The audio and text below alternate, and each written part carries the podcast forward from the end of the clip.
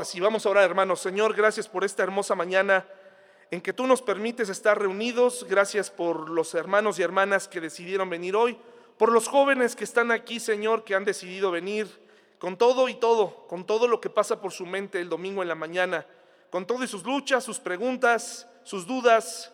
Señor, están aquí y pues te pido que tu palabra llegue a lo más profundo de cada uno de ellos, que bendigas a cada papá, mamá, a cada cristiano, a cada visitante que está aquí hoy. Ayúdanos a caminar sin desviarnos en tu palabra, a caminar juntos y encontrar estas joyas que están escritas en el libro de libros, tu palabra. En el nombre de Jesús, amén. Hermanos, les invito a ir, por favor, eh, su Biblia. En el Salmo 119, 89 al 96, vamos a reanudar nuestro estudio del Salmo 119 le enviamos un saludo muy especial a Monterrey, a España, a mi buen amigo Mateo, que está adaptándose a una nueva vida. Le mandamos un gran abrazo. Estamos contigo y te extrañamos el día de ayer, Mateo, te extrañamos el día de ayer.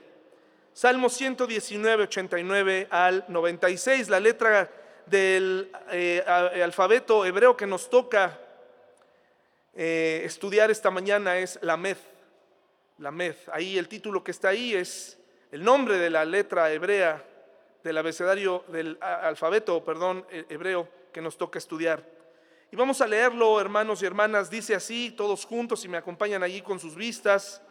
Eh, vamos a, síganme y disculpen aquellos que traen la Reina Valera 1960, una gran traducción de la Biblia, pero aquí hemos, estamos usando la nueva traducción viviente. Dice así, tu eterna palabra, oh Señor, se mantiene firme en el cielo. Tu fidelidad se extiende a cada generación y perdura igual que la tierra que creaste. Tus ordenanzas siguen siendo verdad hasta el día de hoy, porque todo está al servicio de tus planes. Si tus enseñanzas no me hubieran sostenido con alegría, ya me habría muerto en mi sufrimiento. Gracias. Jamás olvidaré tus mandamientos, pues por medio de ellos me diste vida. Soy tuyo rescátame, porque me he esforzado mucho en obedecer tus mandamientos, aunque los malvados se escondan por el camino para matarme, con calma mantendré mi mente puesta en tus leyes. Aún la perfección tiene sus límites, pero tus mandatos no tienen límite.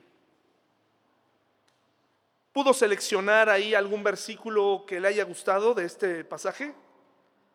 A ver, léalo ahí rápidamente y dígame, ¿alguno que, ¿alguno que le guste para llevarse hoy?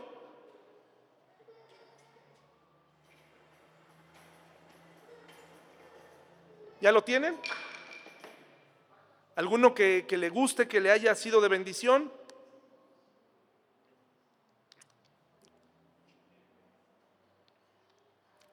Bueno, pues ya que lo piensan, porque dicen, no, pues que me gustaron todos. No sé cuál escoger, ¿ah? Qué inteligentes son. Un hombre indígena, pero indígena de Estados Unidos, hizo su viaje por primera vez a una de las ciudades más importantes del mundo, si no es que la más importante del mundo. Y estuvo en uno de sus distritos, Manhattan. Nueva York es una ciudad donde se concentra la mayor cantidad de personas de, diferentes razas concentradas ahí. Es la representación demográfica de casi cada país del mundo está ahí, incluyendo hasta la fauna, ¿no? Nueva York es un lugar tumultuoso, lleno de alcantarillas que evaporan y que nadie explica por qué, pero realmente es así. Un lugar donde habitan las ratas de diferentes tamaños, un lugar donde eh, moverse de un lado a otro es un problema. Los taxis amarillos, aunque se modernizan, siguen estando ahí. Imagínese este indígena norteamericano hacer su primera visita a Nueva York, esta ciudad, y darse cuenta que hay edificios donde él cabría miles de veces cuando uno está debajo de un rascacielos y miras hacia arriba, no alcanzas, tu cuello no da. Tu cuello no está diseñado para poder ver el final. Tienes que casi acostarte para verlo. Este indígena está caminando por las calles junto a un hombre que está habituado. ¿Alguien de ustedes tiene una moneda? A ver, este, pero que no sea así como una de 10. Saquen una, los que traigan moneda, ténganla en su mano, ¿ok? Ténganla en su mano. Ahí no tiene que, no es una ofrenda, no se preocupen. Entonces este hombre, ahí ténganla en la mano y ahorita les vamos a decir qué vamos a hacer con ella. Este hombre indígena, Estados Unidos, sorprendido de lo que está viendo, lo que está, empieza a hacer una, una observación que casi parece ridícula en medio del ruido. Le dice a su guía en ese momento, le dice, estoy escuchando un grillo. Estoy escuchando un grillo. El otro sorprendido dice, pero ¿cómo? ¿Cómo es que estás escuchando? ¿Cómo puedes? Eso no puede ser. ¿Cómo, estás, cómo, que, es que escuchas un grillo? Sí, aquí cerca hay un grillo. No. no, no, no, no puede ser. ¿Cómo vas a escuchar un grillo? No. Claro que lo escucho. Mira, sígueme. Vamos a buscarlo. El hombre comienza a caminar entre el poco pasto que queda en medio del asfalto y llega a una jardinera y efectivamente el sonido de un grillo estaba ahí y como una persona habituada al campo toma, mete las manos y saca el grillo y le dice a la persona que lo acompaña, aquí está el grillo. Es un grillo. Y dice, pero ¿cómo es posible que pudieras escuchar en medio de este ruido a un grillo. ¿Cómo es posible? Y este hombre muy sabiamente le dijo, porque nuestros oídos están acostumbrados a lo que quieren escuchar. Nuestros oídos están entrenados a escuchar ciertas cosas.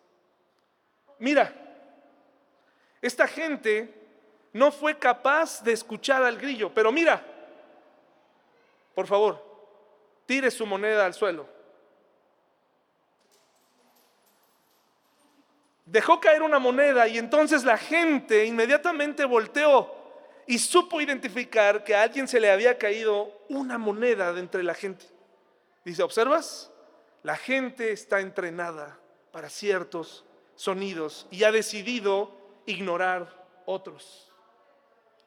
No es que Dios no esté entre nosotros, hermanos y hermanas.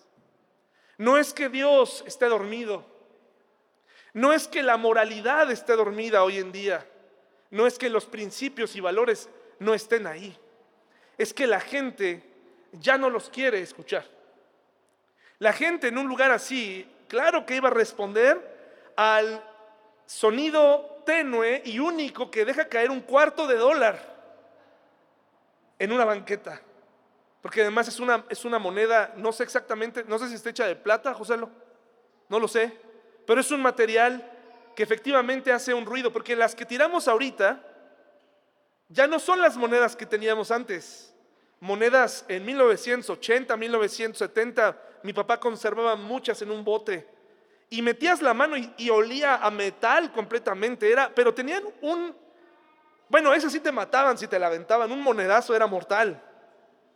La gente estamos acostumbrados a escuchar lo que queremos escuchar y hemos descartado lo verdaderamente importante. Dice el versículo 89, tu eterna palabra, oh Señor, se mantiene firme en el cielo. Sí, aunque la gente haya decidido ignorarla, aunque la Biblia te parezca aburrida, anticuada y sea hoy un motivo de crítica, porque hoy la, gente en el mundo puede criticar al cristiano abiertamente, hermanos y hermanas. En Estados Unidos continuamente y en países muy desarrollados, la gente puede hacer declaraciones en contra de Jesús, en contra de las iglesias, en contra de los pastores, en contra de los cristianos y no tienen problema en hacerlo. En cadena nacional salen cosas tremendas. Hace algunos años, Christian Bale, el gran actor que encarnó a Batman, el, el, superhéroe favorito de todos nosotros, en una entrega de, no sé si fue un Oscar o de un Globo de Oro, no lo sé, agradeció a Satanás por haber recibido ese premio. No sé si lo dijo en broma, no sé si lo dijo a propósito, pero él así lo dijo. La gente tiene mucho, mucho que expresar. Y, y, mucha gente dice cosas del cristianismo, dice cosas del mundo cristiano, pero no así de los musulmanes. ¿Qué pasa cuando se habla de los musulmanes, hermanos? ¿Qué pasa? ¿Qué pasó cuando alguien en una revista famosa en Francia se le ocurrió hacer una sátira de Mahoma? No, hombre, ¿qué sucedió? Se metió ahí, los eliminaron, ahí un, musulmán dijo, con, con, con, él no juegas, con mi profeta no se juega. Y entró y mató a medio personal de la revista.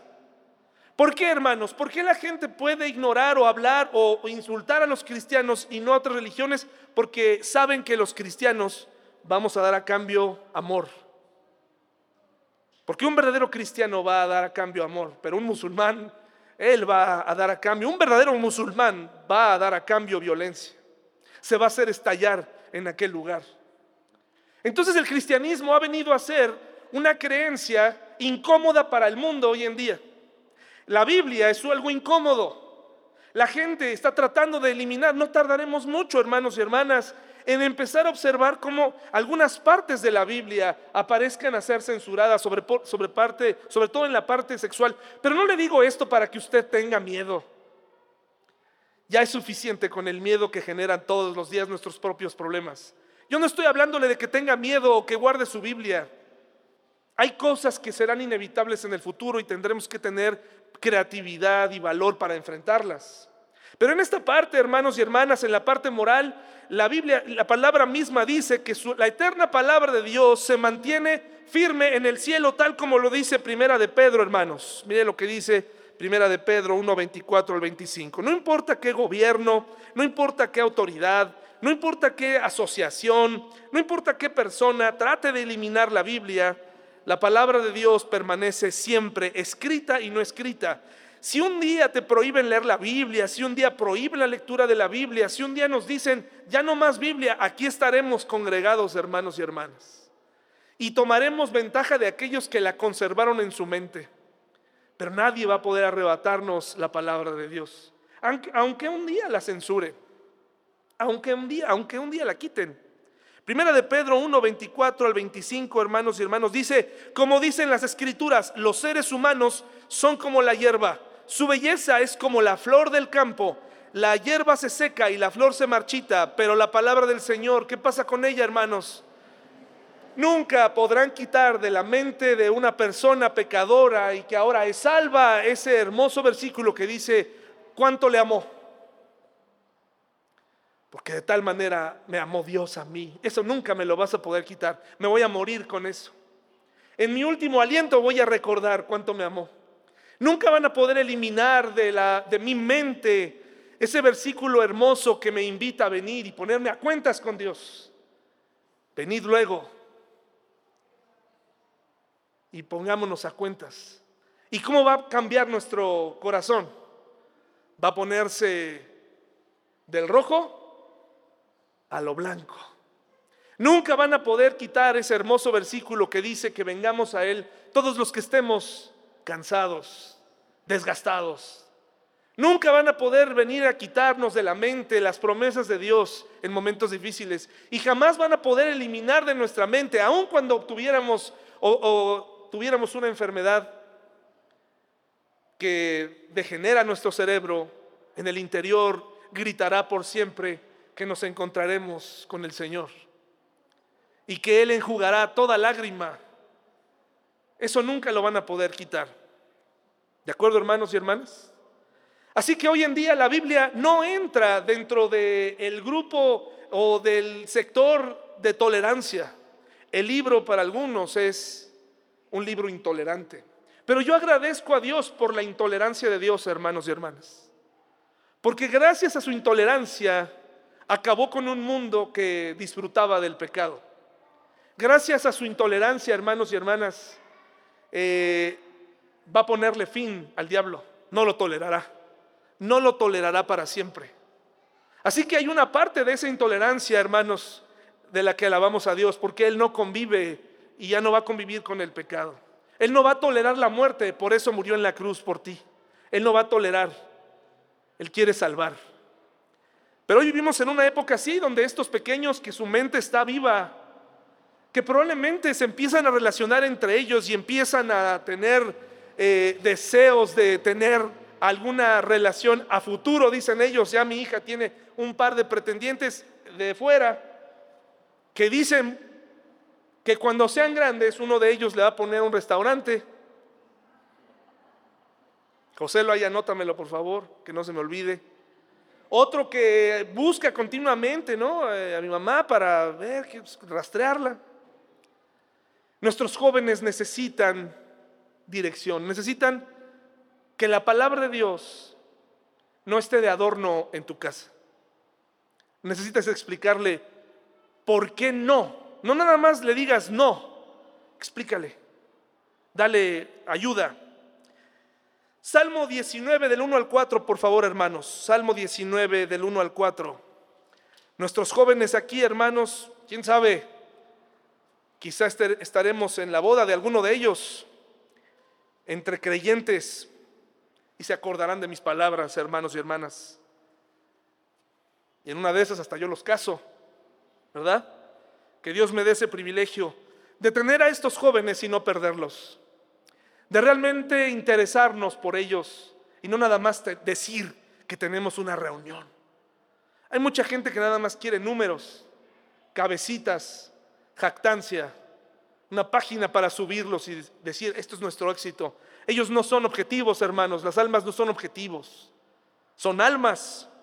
Salmo 19 del 1 al 4 dice, los cielos proclaman la gloria de Dios y el firmamento despliega la destreza de sus manos. Día tras día no cesan de hablar, noche tras noche lo dan a conocer. Hablan sin sonidos ni palabras, su voz jamás se oye. Sin embargo, su mensaje se ha difundido por toda la tierra y sus palabras por todo el mundo. La palabra de Dios está ahí y es fiel y permanece para siempre, hermanos y hermanos. Eso tú lo debes saber. Aunque un día de estos a alguien se le ocurra decir, la Biblia está prohibida porque dice esto y aquello. Tú no sientas miedo. Acuérdate, la palabra de Dios permanece para siempre y los cielos cuentan de ella y de su gloria y del poder de Dios. Dice un viejo coro, un viejo himno, si fuera tinta todo el mar y todo el cielo un gran papel y todo hombre un escritor y cada hoja un pincel para escribir de su existir, no bastarían jamás. Luego el versículo 90 dice, hermanos, del, Salmo 119, 90, vamos a regresar allá, Salmo 119, 90. Dice que la fidelidad de Dios se extiende a cada generación y perdura igual que la tierra que creaste. Es decir, hermanos y hermanas, cada generación recibe la misma dosis de fidelidad, incluyendo la generación de la que se nos habló la semana pasada, esta generación de cristal, una generación que se irrita por todo, pero a la vez no sabe qué quiere, una generación que quiere amor, pero no sabe cómo obtenerlo, una generación que usa y es usada, una generación confundida, hermanos, pero cada generación tuvo su chiste. Mi generación también creció en un momento de dificultades. Tenemos la tendencia a olvidar nuestras propias generaciones. Es verdad que la Biblia dice que el mal irá en aumento y veremos cosas tremendas, pero cada generación tuvo su problema. En las iglesias me imagino a los pastores en los setentas hablando de las botas largas y las minifaldas, ¿no? Diciéndole a las hermanas, cuidado hermanas con las minifaldas porque son del diablo, ¿verdad? Tengan cuidado. Ya me los imagino hablando y cuidado con la música disco. Cuidado con, con esos grupos que este, eh, tocan y tienen la bola ahí de cristal. Tengan cuidado porque las bolas hipnotizan. Ya me lo imagino, esos, esos cristales en las discos, la época de la disco, y si cada generación lo piensa, cada papá pudiera hablar aquí del problema que hubo. En mi época el rock que subía, la generación en descontento, los, los eventos políticos que se estaban viviendo, el metal nuevo, con chicos que vestían con rastas y playeras y, eh, eh, sudaderas adidas, que nos enamoraban y queríamos ser como ellos. Al menos a mí me enamoraban, yo quería, pero nunca lo pude lograr. Porque en eso me encontró Jesús, hermanos. Y ayudó, me ayudó en muchos sentidos de mi vida. Aunque más tarde creo que repetí, tuve una adolescencia tardía, hermanos.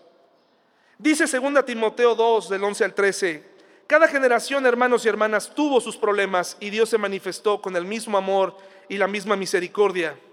Y nos estamos acercando al punto en, donde la intolerancia de Dios llegará y tocará y hará juicio de este mundo.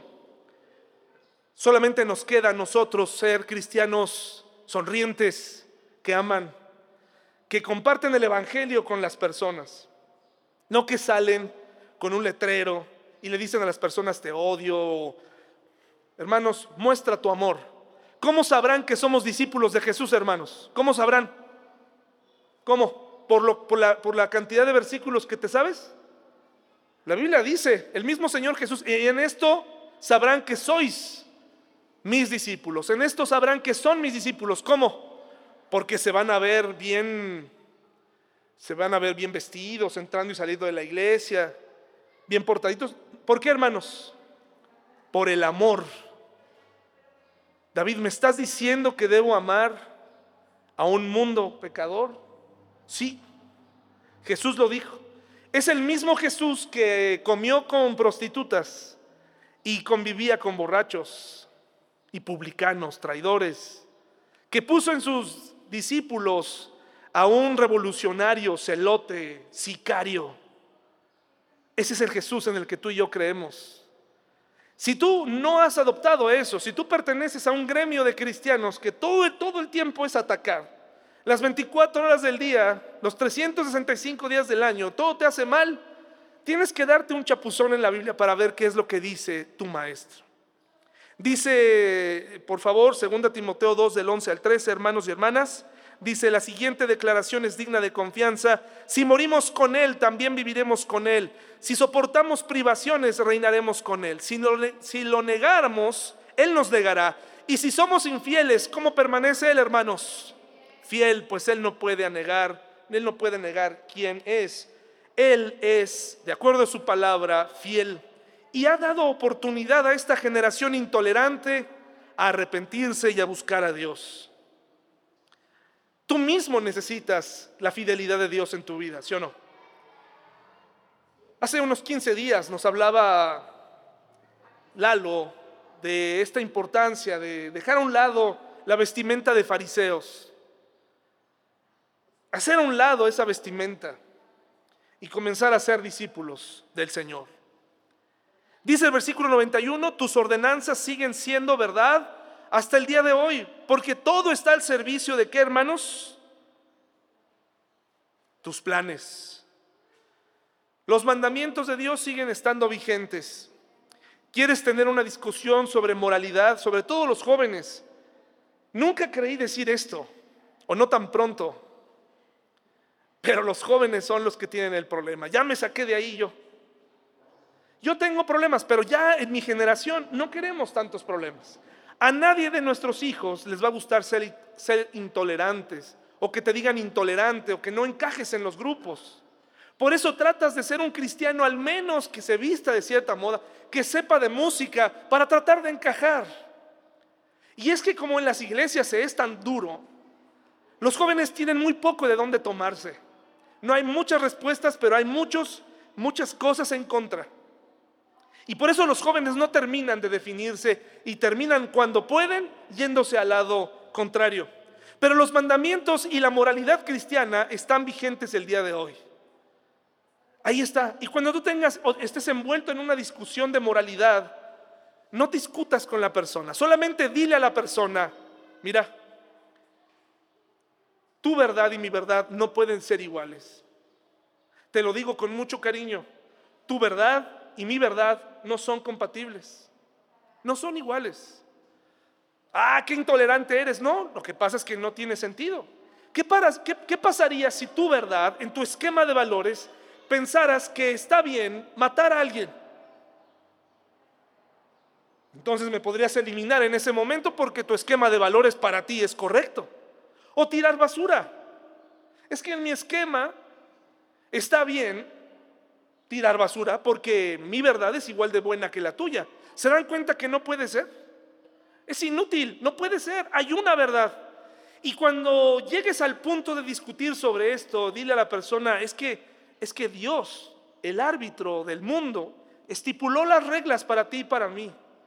Esto está por encima de ti y de mí. Esto está por encima de nosotros. Y si la persona ataca la Biblia y si la persona es que tu Biblia y tu Biblia, bueno, a lo mejor cometemos el error los cristianos de aventar la Biblia y aventar bibliazos todo el tiempo sin entenderla. Todo el tiempo aventamos bibliazos y la gente está harta de la Biblia porque ven poca vida y mucha teoría y poca práctica. Pero ¿qué te parece si en vez de eso, cuando tú le hables de la Biblia, se lo expresas con tu vida? Y, si, y cuando llegue a cuestionar la Biblia, le dices, oye, es que este libro fue escrito por más de 40 autores en distintas épocas y todos convergen en lo mismo.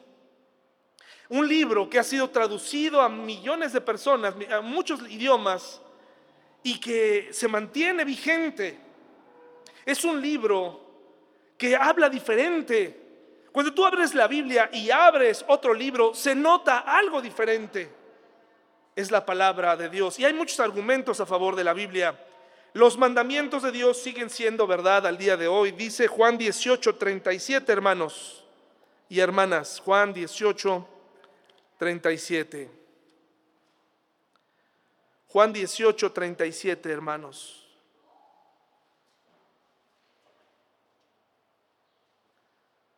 Juan 18, 37. Pilato le dijo, entonces, ¿eres un rey? Tú dices que soy un rey, contestó Jesús. En realidad yo nací y vine al mundo para dar testimonio de la verdad. Todos los que aman la verdad reconocen que lo que digo es cierto. Y ahí viene una de las preguntas más importantes de la historia. ¿Qué es la verdad? Preguntó Pilato. Pues la verdad es, para empezar, objetiva. No es subjetiva. Tu verdad y mi verdad. No, hay, a lo mejor en la ropa podemos decir qué ropa es mejor, qué colores son mejores, qué película es mejor, qué, comida es mejor, pero en lo que tiene que ver con lo moral y lo verdadero, hay una sola verdad. Y sus mandamientos morales siguen estando presentes, aunque hoy en día la gente los diluya. ¿De acuerdo, hermanos? Aunque los diluya, siempre van a estar ahí. Tres características de la ley de Jehová se nos describen aquí. Y nos dice que es eterna, que es fiel, que es verdadera. Y esto nos habla del carácter de Dios. Ahora les invito a ir, por favor, a Mateo 22, 15 al 17, por favor. Mateo 22, 15 al 17. Ya que vimos cómo es la palabra de Dios y que todos nosotros prácticamente estamos de acuerdo y si no, probablemente ha sido lo suficientemente respetuoso y prudente para guardarte la pregunta para después de la predicación y decir, yo no estoy de acuerdo con eso y está bien, está bien, pero la gran mayoría estamos de acuerdo aquí. Hermanos y hermanas, no sirve de nada reconocer y estar, y si, hacemos una votación todos y decimos, la ley de Jehová, y cuando digo la ley de Jehová me refiero a este libro que tienes en tus manos, con todas las normas, reglas, promesas para vivir. Este libro que ha estado tal vez en tu familia durante años, que es eterno, fiel y verdadero, no sirve de nada si no te rindes ante Él. Si no te rindes ante Él, no sirve de nada. Sería tan absurdo como que aquí la contadora presente hiciera caso omiso de las leyes fiscales. ¿Cree en ellas? ¿Cree que son buenas? Pero dice, yo tengo mi propia ley. Sería tan absurdo como que alguien usara el reglamento de tránsito, se lo supiera, pero nunca lo respetara. O la constitución, que muchos se pasan por alto, ¿verdad? No sirve de nada que, sepamos o que estemos de acuerdo hoy intelectualmente, que en tu mente estés de acuerdo conmigo que la palabra de Dios es eterna, fiel y verdadera, si no te rindes ante ella, porque de acuerdo al Salmo 119, versículo 94, yo te lo leo porque voy a leerte Mateo a continuación, dice lo siguiente, soy, dice desde el 93, jamás olvidaré tus mandamientos pues por medio de ellos me diste vida. Es una cosa maravillosa para decir, para repetir, para reconocer, me diste vida con tu palabra, tu palabra es verdad, tu palabra permanece para siempre, en tu palabra he encontrado misericordia, perfecto, pero no sirve de nada si no reconoces, como dice en el versículo 94, soy tuyo, rescátame. Esa frase es el centro de nuestra predicación esta mañana. Soy tuyo, rescátame. Nos habla de alguien que ya se rindió. Alguien que dejó de discutir. Alguien que ya tiene los elementos, que a lo mejor por años cuestionó y cuestionó, y que ha llegado a la conclusión que necesita a un Salvador. Que ha llegado a la conclusión que la palabra de Dios es la verdad. Que llegó a la conclusión de que este es el camino correcto para seguir y por lo tanto voy a educar a mis hijos en ese camino. Estoy convencido. Ahora le pido al Dios del universo, rescátame. Soy tuyo. ¿Le has dicho alguna vez a alguien eso? Muy atrevido. Muy difícil de decir. Lo decimos en broma tal vez. Pero cuando te subes a un camión no le dices al del camión soy todo tuyo, ¿ah? A lo mejor te subes y pues confías en que todo marche bien, o a un piloto de avión, soy tuya, llévame, ¿no? Es una frase de rendición. Rescátame. Por favor, rescátame. Mateo 22, 15 al 17, hermanos, donde estamos ahorita, dice lo siguiente. Mateo 22, ¿verdad? Les dije. 15 al 17. Perdón, hermanos, creo que me, aquí sí. Dice, entonces los fariseos se juntaron para tramar cómo hacer que Jesús cayera en la trampa de decir algo para lo cual pudiera ser arrestado. Enviaron a algunos de sus discípulos junto con los partidarios de Herodes a buscarlo. Fíjense, todo este grupo de personas buscando hacer caer a Jesús, tratar de que todo lo que ellos sabían de la ley, todo lo que ellos sabían del profeta, de los Mesías, del Mesías, en este momento deciden ignorarlo. Dice, maestro, dijeron, sabemos lo honesto que eres. Enseñas con verdad el camino de Dios. Suena como alguno de nosotros un domingo cualquiera. Suena como a la conversación en un café. Ya cerraron el famoso café del fondo en el centro. Ahora lo sustituyeron, ahora ya vas nada más a Starbucks. Pero había un café que se llamaba así, el café del fondo. Y suena muy intelectual cuando hablas con la gente. No, es que Jesús dice aquí, eres Señor, yo, yo sé que Jesús es la verdad. Y cuando hablas con algunas personas te dicen que Jesús es el Señor, que Jesús, perdón, que Jesús es un gran maestro, que Jesús es como Buda, que Jesús es como Confucio, en fin, lo igualan. Y el cristiano, para no meterse en problemas, pues sobrelleva la conversación. Pero una vez que estamos en la iglesia congregados entre iguales, entre personas que creemos lo mismo, es muy sencillo llegar a decir esto. Yo creo, dice, que enseñas con verdad el camino de Dios, que eres imparcial y que no tienes favoritismos. Es fácil decir que Jesús es amor, que Jesús es bondad, que Jesús nos ama, que Jesús es el rey de reyes. Pero aquí vienen las intenciones del corazón. Ahora bien, dinos qué piensas de lo siguiente. ¿Es correcto que paguemos impuestos al César o no? Muchos de nosotros, hermanos, hemos llegado a la conclusión en nuestra mente que Jesús es lo máximo que nos ha pasado. Pero seguimos teniendo intenciones ocultas respecto a Él. ¿En serio, Señor? ¿En serio, Señor Jesús? ¿Esta forma de vivir es tan mala como parece? ¿Sí Jesús? ¿A poco sí Jesús? ¿Sí, Jesús era, este, mentir estará mal? ¿A poco? A lo mejor en ciertas circunstancias está bien.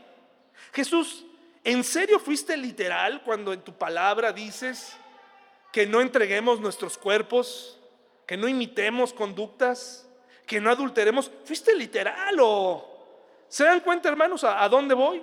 Es fácil amar, es fácil decir, pero es difícil rendirse. Familias enteras, hermanos y hermanas, asistieron por años con mucho gusto a las iglesias. juntas. Alabaron a Dios, cantaron, sirvieron. Llegado el momento de la crisis, ¿qué pasó con esas familias? Se disolvieron. Jóvenes llenándose de actividades, maestras de escuela dominical que ahora no quieren saber nada de Dios. ¿Qué pasó ahí? Es que es fácil, es fácil hacer cosas para Dios, hermanos y hermanas. Es fácil decirle a Dios, es que eres increíble, qué bárbaro. O sea, mira Jesús cómo, cómo trataba a la gente, cómo sanaba, cómo, cómo resucitó, qué bárbaro. Mi Jesús es maravilloso.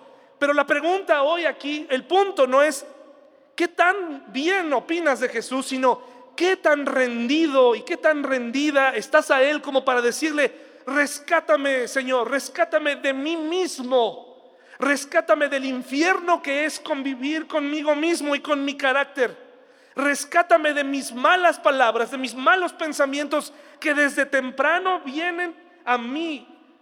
Me dan los buenos días desde temprano. Mi pesimismo está presente todos los días. Es fácil. Yo te creo cuando me dices que, amas a Jesús, que le crees a Jesús, pero donde tal vez no me crees y donde yo veo y donde puedo no creerte es cuando veo que tu vida y mi vida no están rendidas a Jesús, porque eso se nota. Rendirse, hermanos, es un término que va enfocado a un campo de batalla. Das batalla en tu vida. Sacas lo mejor de tu humanidad para dar batalla en los problemas diarios. Eres muy capaz. Yo cometo el error, hermanos y hermanas, de levantarme temprano y pensar que pues Dios es mi acompañante, pero que yo tengo el control de mi día y de mis, de mis circunstancias y que soy suficientemente listo como para no recordarle o preguntarle ciertos temas y vivir como si Dios no existiera. Y me doy cuenta que hay cosas que no le he rendido a Dios. Dice este pequeño poema, soy tuyo, rescátame. Me estoy ahogando, Señor, me estoy ahogando en un mar de desconcierto. Olas de confusión se estrellan contra mí. Estoy muy débil como para pedir auxilio. Y dice una persona en medio del mar que se está ahogando, dice, o bien calmas las olas o elévame sobre ellas porque es muy tarde para aprender a nadar. Tú y yo hemos perfeccionado el arte de sobrevivir sin Dios siendo cristianos. Sobrevivir con muy poquito de Dios, casi nada. Sobrevivir con el hecho de decirle a las personas, soy cristiano. Y llevo, eso no se lo dices, pero llevo 20 años de cristiano, 20 años de adular a Dios, adular a Jesús, pero llevo 19 años sin rendirme a Él completamente. No me he rendido a Jesús. Jamás le he hecho esta, este, este, esta petición. A lo mejor lo he hecho de forma momentánea. Cuando tienes un problema fuerte, ah, viene a tu mente esas frases mágicas. Ayúdame Dios y te prometo que ahora sí. Yo sé lo que es pedirle a Dios ayuda en un momento de desesperación. Yo sé lo que es clamarle. Yo sé lo que significa estar en un lugar y mirar cómo se desangra una persona y pedirle a Dios, rescátala. Pero de verdad te aseguro que esta vez y en ese momento fui consciente de todo lo que hice mal, que yo sabía que hacía mal. Aquí miren, rapidito. Ay Señor, te prometo que ahora sí, no voy a menospreciar tu palabra te prometo que esta vez sí voy a ser más consciente. Ahora sí voy a ser más amoroso, voy a ser más paciente. Ahora sí, Señor, te voy a dar todo. Hermanos, yo sé lo que es estar ahí, pero a la vez saber y darme cuenta en ese momento de desesperación que en realidad no le había rendido casi nada de mi vida. Por eso la petición del salmista es muy importante. Después de haber dicho todo esto, dice, soy tuyo. Aquí estoy. Así como estoy hoy, con todos mis problemas, con todas mis imperfecciones, con todas mis dudas, ya quiero dejar de tomar clases de nado para estos momentos. Quiero dejar de tomar precauciones para salvar mi vida de forma egoísta y me entrego a ti, soy verdaderamente tuyo. Rendirse, hermanos, al estilo de esa mujer que tenía aquel flujo de sangre, ¿se acuerdan? Esa mujer que había estado por mucho tiempo yendo a tocar puertas con muchos doctores.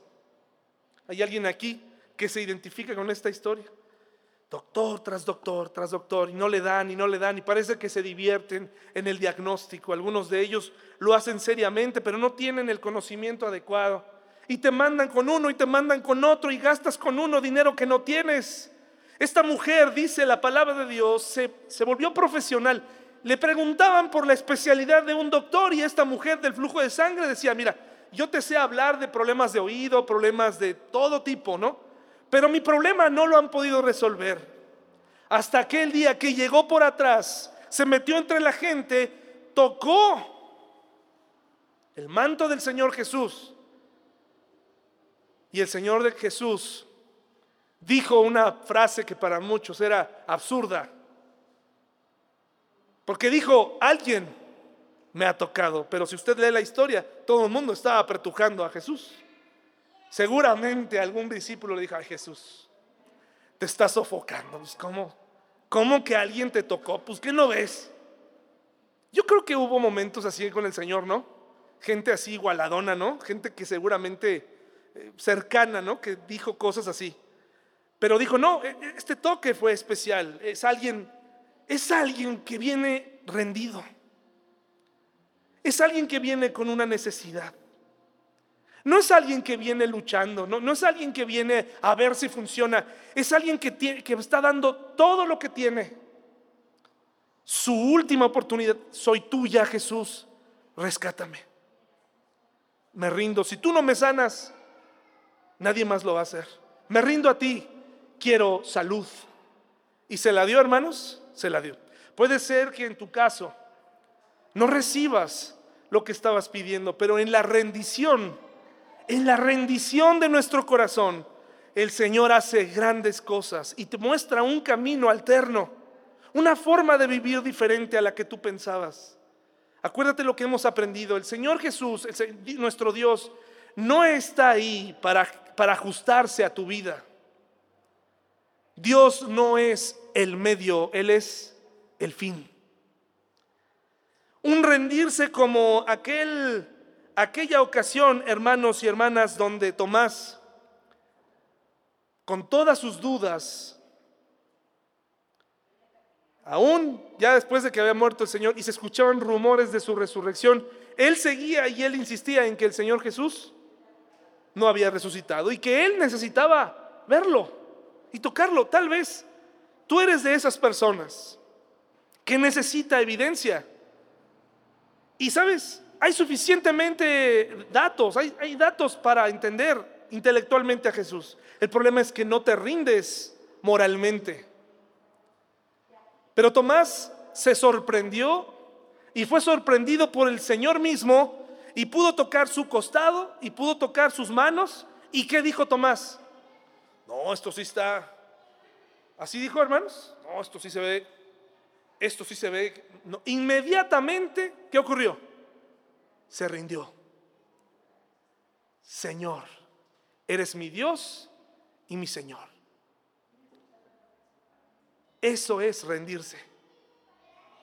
La rendición no es venir a la iglesia con actitud de sumisión. A ver qué me van a decir que me apalen en la iglesia. La sumisión no es soportar o tolerar a un pastor y lo que te tenga que decir. O rendirte eh, delante de una religión o delante de hábitos. Esa no es hábitos religiosos. La rendición es darle a Jesús todo tu corazón para que trabaje con Él. Señor, de aquí en adelante ya no hablo yo, hablas tú. Antes resolvía mis problemas de esta forma. Antes buscaba una pareja en este lugar. Antes hacía las cosas así, Señor, ya me rendí. Señor, parece que los doctores me han desahuciado, me rindo a ti, Señor. Que se haga tu voluntad. Hice lo que yo podía, pero Señor, tú eres el dueño de mi vida, me rindo a ti. Rendirse, hermanos, al estilo de Filipenses 3, 8 al 11, hermanos, por favor. Una rendición. Filipenses 3, del 8 al 11. ¿Cuánto nos hace falta a los cristianos rendirnos?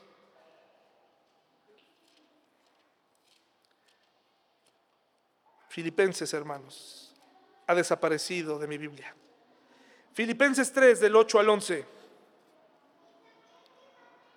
Yo me doy cuenta que no me he rendido cuando, cuando Dios permite que se toquen temas o puntos que son importantes para mi vida, para mi familia. Ahí me doy cuenta que no me he rendido, que tengo las armas listas para salir adelante y resolver el problema. Y esto es lo que necesitamos. Si la iglesia se rindiera ante Jesús, no tendríamos tantos problemas entre nosotros, no tendríamos tantos malos entendidos, los matrimonios no tendrían necesidad de separarse, porque cada uno está rendido a Jesús, por lo tanto estamos listos.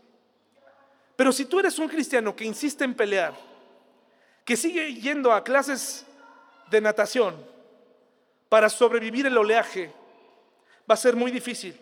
Filipenses 3 del 8 al 11 dice así, hermanos, así es. Todo lo demás no vale nada cuando se le compara con el infinito valor. Hay una canción mexicana muy famosa que no sé de quién sea, pero creo que es de José Alfredo Jiménez, no estoy seguro, discúlpenme a, los que les gusta el, el folclore mexicano, pero este hombre dice, hay una canción que dice, la vida, ay, hasta Mari ya hasta quería, si hasta le salió el falsete, no hasta le hizo así sus ojitos. No va. No, qué bárbaro. Bueno, hermanos, esa es una perspectiva de esa canción fatalista, ¿no?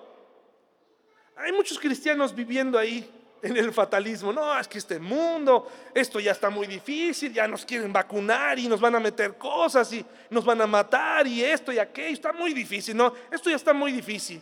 Ya que mejor el Señor venga, ¿no? Hay iglesias, pastores que cada domingo están aterrados desde aquí, casi diciéndole a la gente, preparen su kit de emergencia porque esto se va a poner bien difícil, hermanos y hermanas, aunque veamos leyes que van en contra del cristianismo que acabamos de aprender, la palabra de Dios permanece para siempre. Aun cuando tu vida se desaparezca, aun cuando tú puedas, te quiten la vida por eso, ¿qué pensamos? ¿La eternidad está ahí? Entonces la visión de Pablo aquí no es la misma visión de José Alfredo Jiménez o quien haya sido el que inventó esto. Fatalista, triste de, no, pues la vida no vale nada. Y además yo creo que le escribió así medio servidón y no, hombre, en esa perspectiva de la vida, qué difícil. Pero dice aquí, antes creía que esa, perdón, desde el, desde el 8, ¿verdad? Desde el 7 voy a leer. Dice, antes creía que esas cosas eran valiosas, pero ahora considero que no tienen ningún valor debido a lo que Cristo ha hecho no lo vemos tomado, no lo vemos nostálgico, no lo vemos alejado, no lo vemos triste, lo vemos haciendo una de esas observaciones de alguien que está a punto de rendirse, que está a punto de sacar la bandera blanca internacional que dice, no disparen por favor, ya, ya me cansé de luchar. Y luego dice, así es, todo lo demás no vale nada. Cuando, ¿qué hermanos? Cuando se le compara con qué? Ahí es donde está el problema. ¿Con qué comparas? Para que una persona o algo tenga valor, pues tienes que compararlo con otra cosa. Así es. Cuando tú quieres vender tu auto y le pones un precio y lo vendes en el mercado porque piensas, que tiene mucho valor porque ahí se subieron tus hijas o porque ahí estuviste o fue tu primer carro, te lo van a comprar por eso. Van a, a mí que me importa. Van a revisar que tenga cosas importantes. Ya después hablen con Quique o con los que saben para cuando quieran comprar un carro. Pero el valor, cuando comparas una cosa con otra, determinas el, el valor que tiene. Hombre, es que este carro está increíble por esto, esto y esto al compararlo con otro. Cuando comparas tu vida, todo lo que tienes, hay una canción también, pero esa sí es cristiana, hoy es el día de las canciones, eh, una canción que dice, que le gusta mucho a Pau, que se llama, no es de Ricardo Arjona Pau, es una canción cristiana, que se llama, este, que dice que, en el cielo tendremos una casa, una casa para cada hermano, una mansión para cada hermano, o una, bueno, en fin. El punto es, hermanos y hermanas, tu casita, sea grande, sea chica, tu salud, tu cuerpo, tu familia, tu trabajo, todo lo que tienes, todo lo que tienes que te hace ser tú, todo lo que el mundo te dice que tiene valor, cuando lo comparas con lo que Jesús hizo, ¿cómo está? Arriba, abajo, le, da más o menos son lo mismo.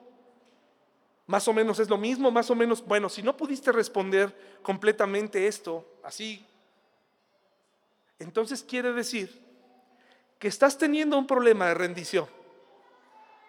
Y no te preocupes, eres bienvenido porque juntos tenemos que aprender a rendirle lo que más amamos, lo que somos, lo que tenemos, lo que hemos logrado rendírselo a Él y compararlo con lo que Él hizo en la cruz.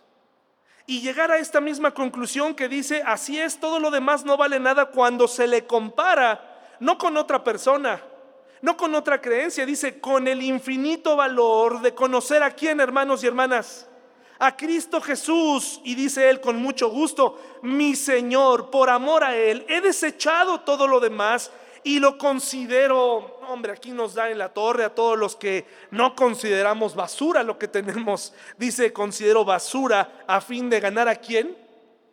Oye David, pero ¿cómo se llega a esto? ¿Cómo se llega a, esta, a estas conclusiones tan fuertes, tan contundentes? ¿Es, ¿Es entonces verdad lo que el Señor Jesucristo, que si no aprendo a amarlo a Él por encima de las cosas, en, en realidad no tengo parte con Él? si no he aprendido a amarle?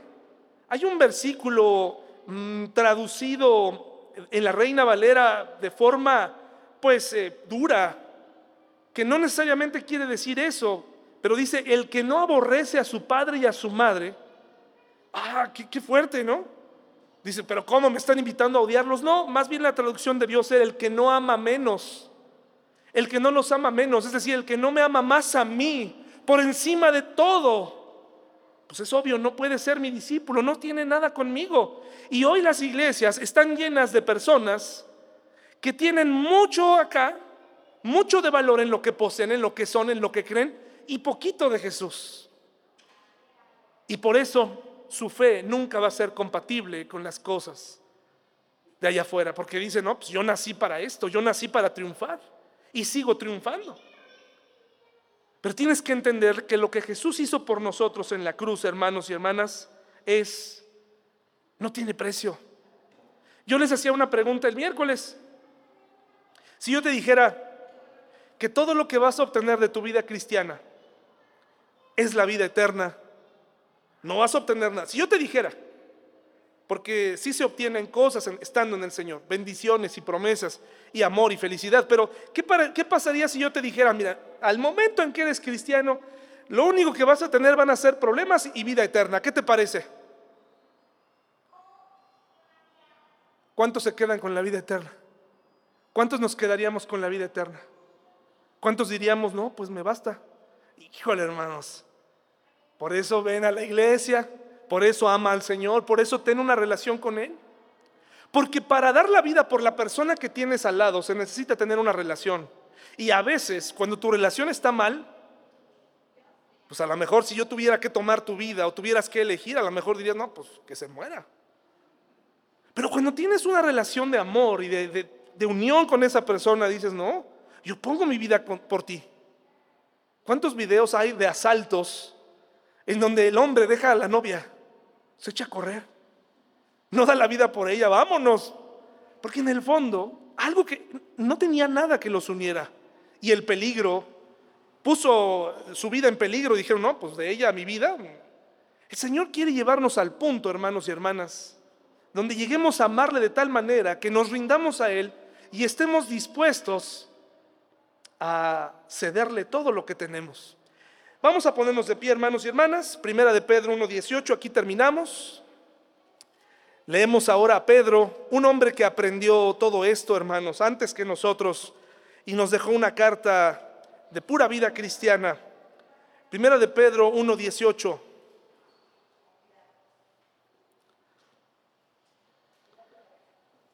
Cuando pienses que tu vida está bien, no digo que esté mal, pero muchos hacemos una, valoración de nuestra vida por lo que tenemos, por cómo nos vemos, por cómo estamos envejeciendo, ¿no?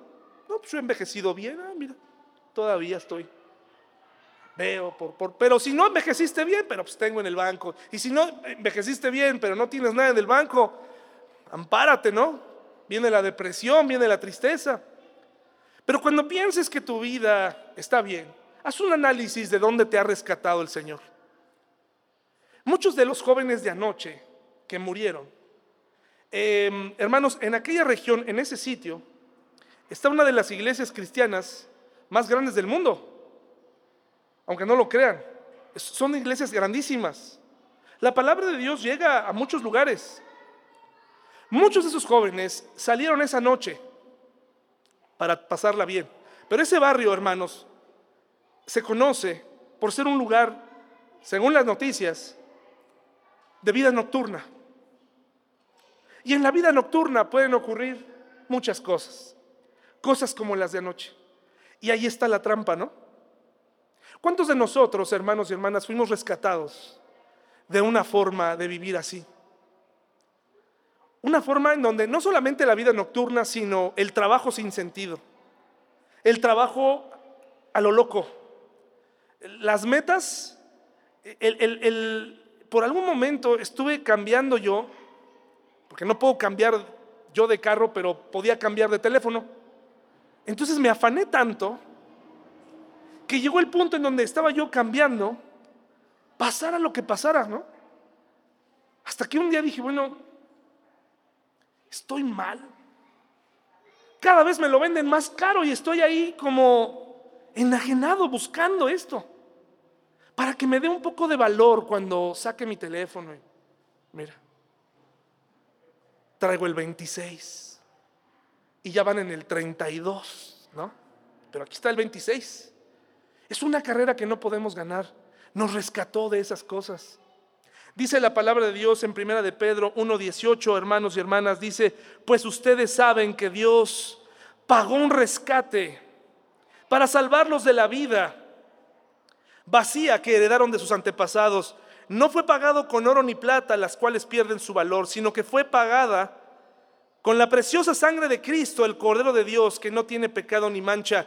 Ese pecado, ese, rescate fue pagado para aquellos que dijimos, rescátame, soy tuyo, ya me cansé. Ya me cansé de mis relaciones fallidas. Ya me cansé de mis pésimas finanzas y de mis pésimas ideas en mi vida. Ya me cansé de mi pecado. Ya me cansé de mí mismo. Ya me cansé, Señor. Ya no más. Rescátame. Soy tuyo. Yo no espero que esta mañana todo el mundo pueda llegar a esa conclusión. Pero si tú escuchaste hoy, esa es la meta. Que puedas hacerlo pronto. Tal vez ya está cerca. Es un rescate, es un recordatorio, es una rendición. Porque, recuerda, si eres su hijo, como buen padre, te va a regresar para que recuerdes lo que costó su rescate. Y si no eres su hijo aún, pídele que te rescate este día. Eso sí lo puedes hacer hoy. Vamos a orar, hermanos y hermanas. Gracias por su atención. Vamos a orar. Vamos a pedirle a Dios que nos guíe. Pero de ahora en adelante, hermanos, no voy a orar yo por ustedes. Le vamos a pedir a alguien más que haga esta oración de rescate, ¿no? Por todos nosotros. ¿Les parece bien? Entonces, ¿qué les parece? A ver, ¿Quién hace su oración de rescate este día? ¿Quién nos ayuda a orar por porque seamos rescatados por Él? ¿Quién termina esta predicación esta mañana? Para no decir, Ricardo, hermano, ¿me ayudas? Pásale, mi hermano. Tu oración vale exactamente igual que la mía. Ora por nosotros, ora por mí, porque esto necesitamos tomar una decisión de rescate, ¿verdad? Adelante, por favor, mi hermano. Buenas tardes, hermanos. Señor, te doy gracias por esta enseñanza, Señor, porque nos permitió aprender que todo lo que, todo lo que tú has hecho por nosotros, Señor, te doy gracias por ese rescate que has hecho a nuestras vidas, porque en algún momento tú decidiste llamarnos, Padre. Te pido en esta tarde y te agradezco por porque tú diste la vida por nosotros, Padre. Te pido que nos des y nos permitas mantenernos en la salvación que bueno, mantenernos, perdón, en el camino, Señor, para agradecerte por la salvación que tú has dado por nosotros, Señor. Y bueno, te agradezco por todo esto, Señor, te lo pido en el nombre bendito de tu Hijo Jesucristo. Amén.